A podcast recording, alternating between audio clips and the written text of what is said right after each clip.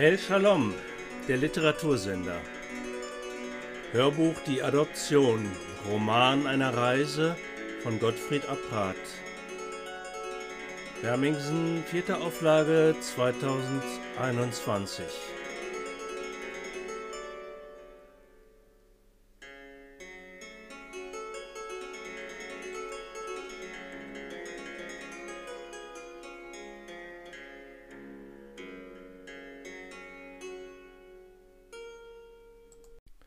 Neuntes Kapitel Tiefe Nacht Der Ton der holländischen Sirene war eine Nuance höher als die der deutschen. Auch hier erreicht mich das Elend, dachte Hesse und fuhr hoch. Doch wohin sollte man nun? Ruhe bewahren, verkündigte der Major. Sie bleiben hier, komme was wolle. Ich brauche Sie für bestimmte Beobachtungen. Hesse wollte etwas entgegnen, kam aber nicht dazu, weil der Schaffner aufgeregt durch den Zug lief. Alle raus, raus, sofort! Der Major baute sich vor ihm auf. Wir bleiben im Abteil, das ist eine militärische Anordnung. Verwirrt und sichtlich überfordert machte der Schaffner wieder kehrt und trieb die anderen Fahrgäste zur Eile an. Blum war völlig ungerührt auf seinem Platz geblieben. Jetzt wegzulaufen ist sinnlos, sogar gefährlich.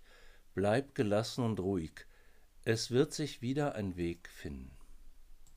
Bomben konnten seinem Leben das wenigste anhaben. Zu oft war er dem Tod nahe gewesen, um ihn noch zu fürchten. Und manches Mal hatte er sich sogar dem Ende zugesehnt, nicht mehr kämpfen müssen, vorbei alle Anspannung, einfach nur Fallen und Ruhe. Es war jedoch kein Fatalismus, der ihn beherrschte, sondern eher die innerste Überzeugung, dass jede kleinste Wendung, die sein Leben durch äußere Einflüsse nehmen mochte, schon in einem göttlichen Bauplan vorherbestimmt sei, so dass es widersinnig wäre, vor einer Bombe, die sein Ende etwa bestimmen sollte, fortzulaufen. Dies war sein Schutzreflex gewesen gegen das Übermaß der möglichen Gefahren – eine Art Umgangsregel für die Dinge, die er selbst nicht zu beeinflussen in der Lage war, ganz im Gegensatz zu Situationen, die ihm Raum zum Handeln gaben. Meine Herren, ließ sich der Major vernehmen, ich binde Sie ein in eine militärische Pflicht. Die Angriffe auf das Transportwesen sind zur unerträglichen Plage geworden. Ich bin beauftragt, geeignete Abwehrmaßnahmen zu entwickeln. Dazu benötige ich jetzt Ihre uneingeschränkte Unterstützung. Ja, aber was können wir denn? setzte Hesse zaghaft an. Er war niemals militärisch aktiv gewesen und fühlte sich solchen Aufgaben gegenüber hilflos. Ruhe bewahren, mein Herr. Sie bleiben hier auf dem Posten und beobachten den Feindanflug. Nicht mehr und nicht weniger. Es wird schon nicht gleich hier einschlagen. Meine Aufgabe bleibt, die Treffsicherheit des Feindes in der Nähe der Lokomotive zu überprüfen. Das ist, wie Sie sich denken können, weitaus dramatischer. Der Major war ganz in seinem Element, zog ein Notizbuch und eine abgedunkelte kleine Taschenlampe aus der Uniform und sah die beiden noch einmal scharf an. Verstanden? Jawohl, Herr Major antwortete Blum überraschend korrekt. Hesse sagte nichts mehr, sondern schüttelte nur konsterniert den Kopf. Ach, äh, nur eins doch. Die Stimme des Soldaten klang auf einmal etwas brüchig. Falls etwas Unvorhergesehenes eintritt, sichern Sie meine Identität. Was? setzte Hesse an, aber der Major unterbrach ihn, indem er energisch den Zeigefinger hob, sie konnten die Flieger nahen hören. Ein starkes Brummen und in der Ferne heftige Einschläge. Dann war es direkt über ihn, ein ganz nahes, heulendes Herabsausen der Bomben. Mit knappem Gruß verabschiedete sich eilig der Major. Die dann folgende Detonation mit entsetzlichem Krachen und Zerbersten übertraf alles, was Hesse bis dahin erlebt hatte. Zusammengekrümmt hielt er sich mit beiden Händen die Ohren zu. Der Boden war entzogen, alles geriet in eine Schräge, ein Chaos, Prasseln und schließlich ein heftiger Schlag, begleitet von einem ohrenbetäubenden Krachen, das wie ein furchterregender Schlussakkord gleichzeitig der Höhepunkt des Geschehens war. Er wusste nicht mehr, ob er geschrien hatte. Danach legte sich eine merkwürdige Ruhe über alles, in die erst ganz allmählich das leiser werdende Brummen der abziehenden Flugzeuge hineinsäuselte, unwirklich, absurd, gänzlich woanders. Als Hesse die Augen öffnete, sah er in einen Sternenhimmel. Sehr langsam wurde er sich einer verdrehten Lage des Zuges bewusst. Benommen wandte er den Kopf zur Seite und las die Aufschrift auf einem angeschraubten Schild. Notbremse, um sofortiges Halten des Zuges zu veranlassen, ist bei dringender Gefahr an dem an der Wagendecke befindlichen mit Notbremse bezeichneten Handgriffe zu ziehen. Jeder Missbrauch wird mit einer Geldstrafe von 100 Mark bestraft, sofern nicht nach den allgemeinen Strafbestimmungen eine härtere Strafe verwirkt ist. Sofortiges Halten des Zuges, wiederholte Hesse, noch nicht völlig in der neuen Situation angekommen. Hey, sind Sie in Ordnung? Blum war schon wieder aufgestanden und beugte sich über den Älteren. Immer noch sprachlos brachte Hesse nur ein Stöhnen hervor. Sind Sie verletzt? Blum fasste ihn leicht am Oberarm und beugte sein Gesicht dicht über Hesse. Ach, ich weiß nicht recht. Ich bin noch ganz. Er wollte sich aufschützen, aber fand keinen rechten Halt. Vorsichtig. Ich glaube, es geht schon. Es kam nur alles so furchtbar plötzlich. Meine alten Gebeine sind schon mächtig erschüttert. Der Waggon war offensichtlich auf die Seite gekippt. Hesse stellte fest, und das schien seinen Fall erheblich gemindert zu haben, dass er auf einem größeren Koffer gelandet war, offenbar der des Majors. Ich konnte mich noch rechtzeitig in die Polster drücken, meinte Blum. Es ist nur leider leicht beschädigt. Ein ganzer Sitz lag herausgerissen neben ihm. Schade um den schönen Plüsch, aber er federt prima ab. Blum bot Hesse das beschädigte Sitzkissen wie einen Ehrenplatz an. Der Humor des Mannes war beeindruckend und wohltuend. Wir leben noch. Welch ein Wahnsinn. Aber wir leben. Ich dachte tatsächlich, alles sei vorbei. Hesse sank in die seitlich aufsteigenden Polster und seufzte tief. Ein schönes Leben ist das, entgegnete Blum. Haben der Herr sich einmal angeschaut, wie unmöglich ein Wohnen in dieser Hütte ist? Es klang ein leises Wienerisch durch. Und überhaupt, der Ausgang aus dieser Herrlichkeit ist höchst beschwerlich geworden, fügte Blum wieder in reinem Hochdeutsch hinzu, indem er auf die Türseite wies, die sich ganz dem Boden angepasst hatte. Die Fensterseite gegenüber am Abteilgang schien nur sehr schwer erreichbar. Was nun? meinte Hesse. Wie kommen wir hier raus? Ob Sie denn bald Hilfe senden? Das wird dauern, entgegnete Blum, der prüfte, ob das Licht noch funktionierte. Es blieb dunkel.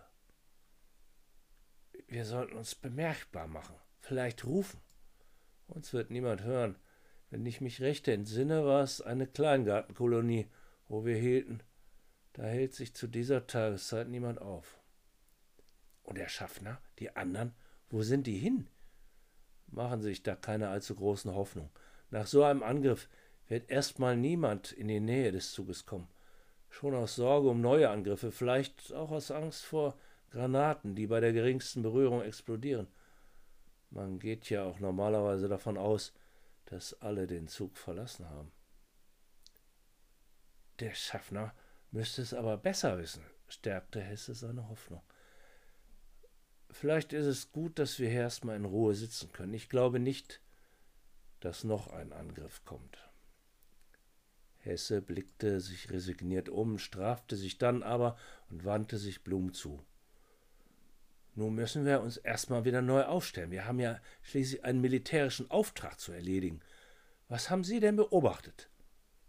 Blum griente trotz der misslichen Lage. Wo ist überhaupt unser Chef?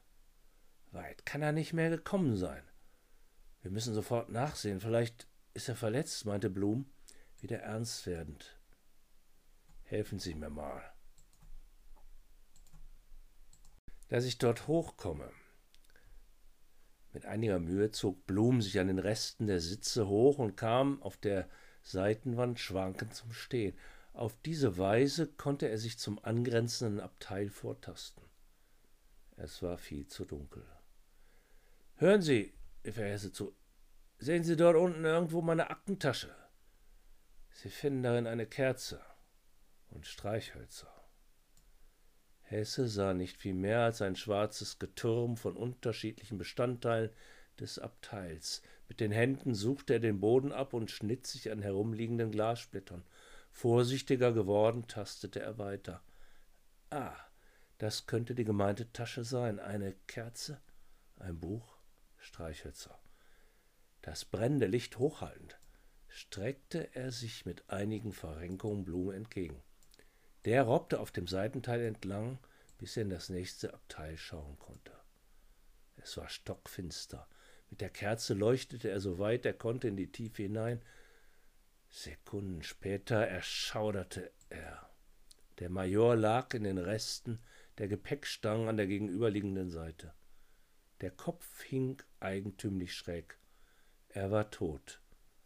Das Monokel baumelte im Raum. Blum brauchte eine gewisse Zeit, sich von diesem Anblick zu erholen, und Hesse fragte, ob alles in Ordnung sei. Moment noch, rief er zurück. Er wollte sichergehen, dass der Major nicht etwa doch noch lebte, und hangelte sich weiter auf der Seitenwand entlang. Doch es nützte nichts, die Entfernung war zu groß. Blum musste auf die andere Seite kommen. Der einzige Weg war, sich in das Abteil ins Ungewisse hinabfallen zu lassen. Der Mensch ist zur Wiederholung verdammt, murmelte er vor sich hin. Er befestigte die Kerze auf der Seitenwand, streckte die Beine in Bodenrichtung und ließ sich fallen. Auf hölzernen Bruchstücken landend konnte er sich eben noch an der Gepäcknetzstange halten. Es war auch nicht so hoch gewesen, wie er zunächst gedacht hatte. Nah am Körper des Toten musste er seine Scheu überwinden, ihn zu berühren. Den Uniformierten umgab selbst im Tod die Aura von Macht und Unantastbarkeit. Im Moment des Einschlags hatte der Major, so mutmaßte Blum, den Gang in der Höhe des Gepäckgestänges erreicht. Sein Körper war vermutlich gegen die Waggondecke geschleudert worden und dann auf die Gepäckstangen gefallen, in denen er sich verfangen hatte. Während der Körper des Soldaten unbeschädigt schien, war er mit dem Kopf dann höchstwahrscheinlich in Türrichtung, also nach unten hin aufgeschlagen und hatte sich dabei das Genick gebrochen. Daher die verdrehte Haltung. Blum knöpfte widerwillig den obersten Knopf der Uniform auf. Es gab keine Lebenszeichen mehr. Die noch weit geöffneten Augen trugen einen Ausdruck äußersten Erstaunens. Er drückte sie zu. Die Mütze des Toten fand Blum neben der Tür, leicht ausgebeult. Er nahm sie mit. wusste selbst nicht warum. Vielleicht wollte er damit Hesse ein Indiz für den Tod des Majors geben. Der Weg zurück war nicht ganz so einfach. Blum musste sich an den nachgebenden Polsterteilen emporziehen. Aufatmend erreichte er die Seitenwand. Als er schließlich wieder unten war, schüttelte er nur leicht mit dem Kopf. Da ist nichts mehr zu machen. Tot. Hesse brauchte einige Zeit, sich zu erholen. Er lehnte an den Polsterresten und blickte Blum traurig an. Da hatte er wohl jahrzehntelange Erfahrung in der Begleitung Sterbender, er mochte viele hundert Todesnachrichten von Gefallen als Pastor überbracht haben, hatte beim Bombenangriff in Wuppertal auch etliche Leichen auf den Straßen gesehen, doch so nah und unmittelbar, so plötzlich jemand aus dem Leben gerissen zu wissen, der doch soeben noch zu ihnen gesprochen hatte, das überstieg das bisherige. Er räusperte sich und ließ den Kopf auf die Hand sinken. Dieser Krieg, was ist uns auferlegt? Furchtbar, furchtbar. Blum rückte plötzlich von ihm ab legte sich rücklings auf den Koffer des Majors und schwieg. Was wusste dieser Mann von dem Furchtbaren des Krieges? Da leiden Tausende und Abertausende unschuldige Frauen, Kinder in den Lagern, magern ab, werden krank, sterben, die nichts rein gar nichts verbrochen hatten. Und dieser Major, ein Verantwortlicher, ein Kämpfer, einer, der wer weiß, wie viel Leid verursacht hatte, einer aus dem Volk der Täter, den trifft ein schneller, gnädiger Tod. Muß man den bedauern? Hesse tupfte seinen Arm. Ist das Grauen noch so schwer? Gott hält uns fest in seiner Hand. Blum riß sich heftig los und setzte sich auf. Was wissen Sie vom Grauen? Und wenn Sie es wissen, was tun Sie? Was hat euer Glaube denn erreicht für die Opfer? Eure Sprüche, mit denen ihr alles zukleistern und rechtfertigt euer billiger Trost, der zu viele, viel zu viele allein ließ, in äußerster Not, euer Selbstmitleid, mit dem ihr auf eure Städte schaut, das Verzagen, weil eure Truppen nicht mehr siegen. Ja, ich sage Ihnen offen, ich und meine Leute warten auf die Invasion. Wir beten für die Befreiung von dem deutschen Schrecken. Was ist das für ein christlicher Glaube, der so fehlgehen kann, sich so sehr mit der Macht verbindet, der mitjubelt und schreit, wo doch Lebensrettung sein muss? Und da soll ich erschüttert sein, wenn ein verrückter Militär sein Leben verliert, ein aufgeblasener Befehlshaber, der wer weiß, wie viele Menschenleben auf dem Gewissen hat. Aber wissen Sie, ich bin wirklich getroffen, wie mich jedes Leben traurig macht, das so irre geht sich so verliert und dann so am Ende ist, ohne dass es umkehren konnte. Blom hatte die Worte fast herausgeschrien und war aufgestanden. Nun wandte er sich ab, hockte sich nieder und vergrub sein Gesicht tief in den Händen.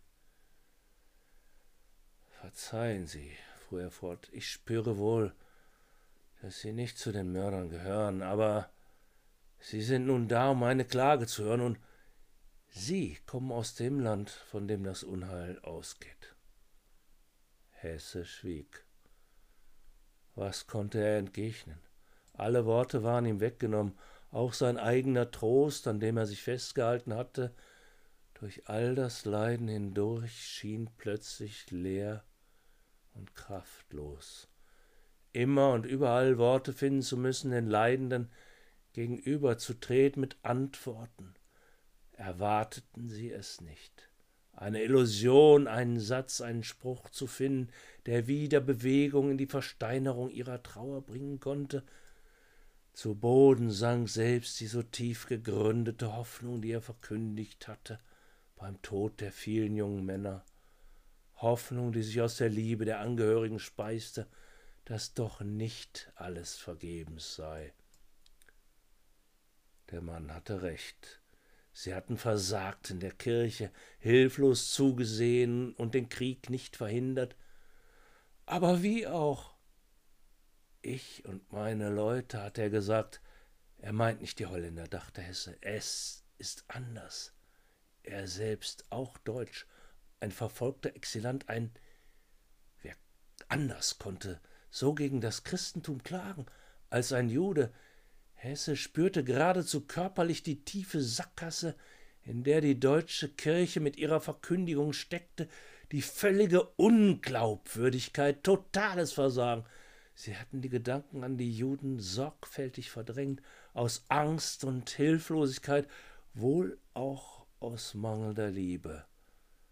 Tönernes Erz, tiefe Müdigkeit legte sich auf ihn, eine Müdigkeit, der kein Schlaf abhelfen konnte, ein Gefühl des nicht mehr Weiterwissens und Könnens, stärker als alle anderen Lebensregungen.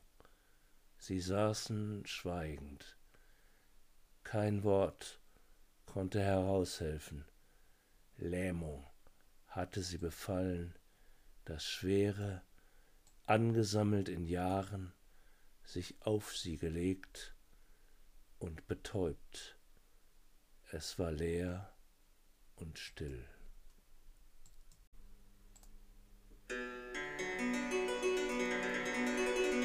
Das war eine Lesung aus dem Buch Die Adoption von Gottfried Abrat. Bis zum nächsten Mal bei El Shalom Literatursender.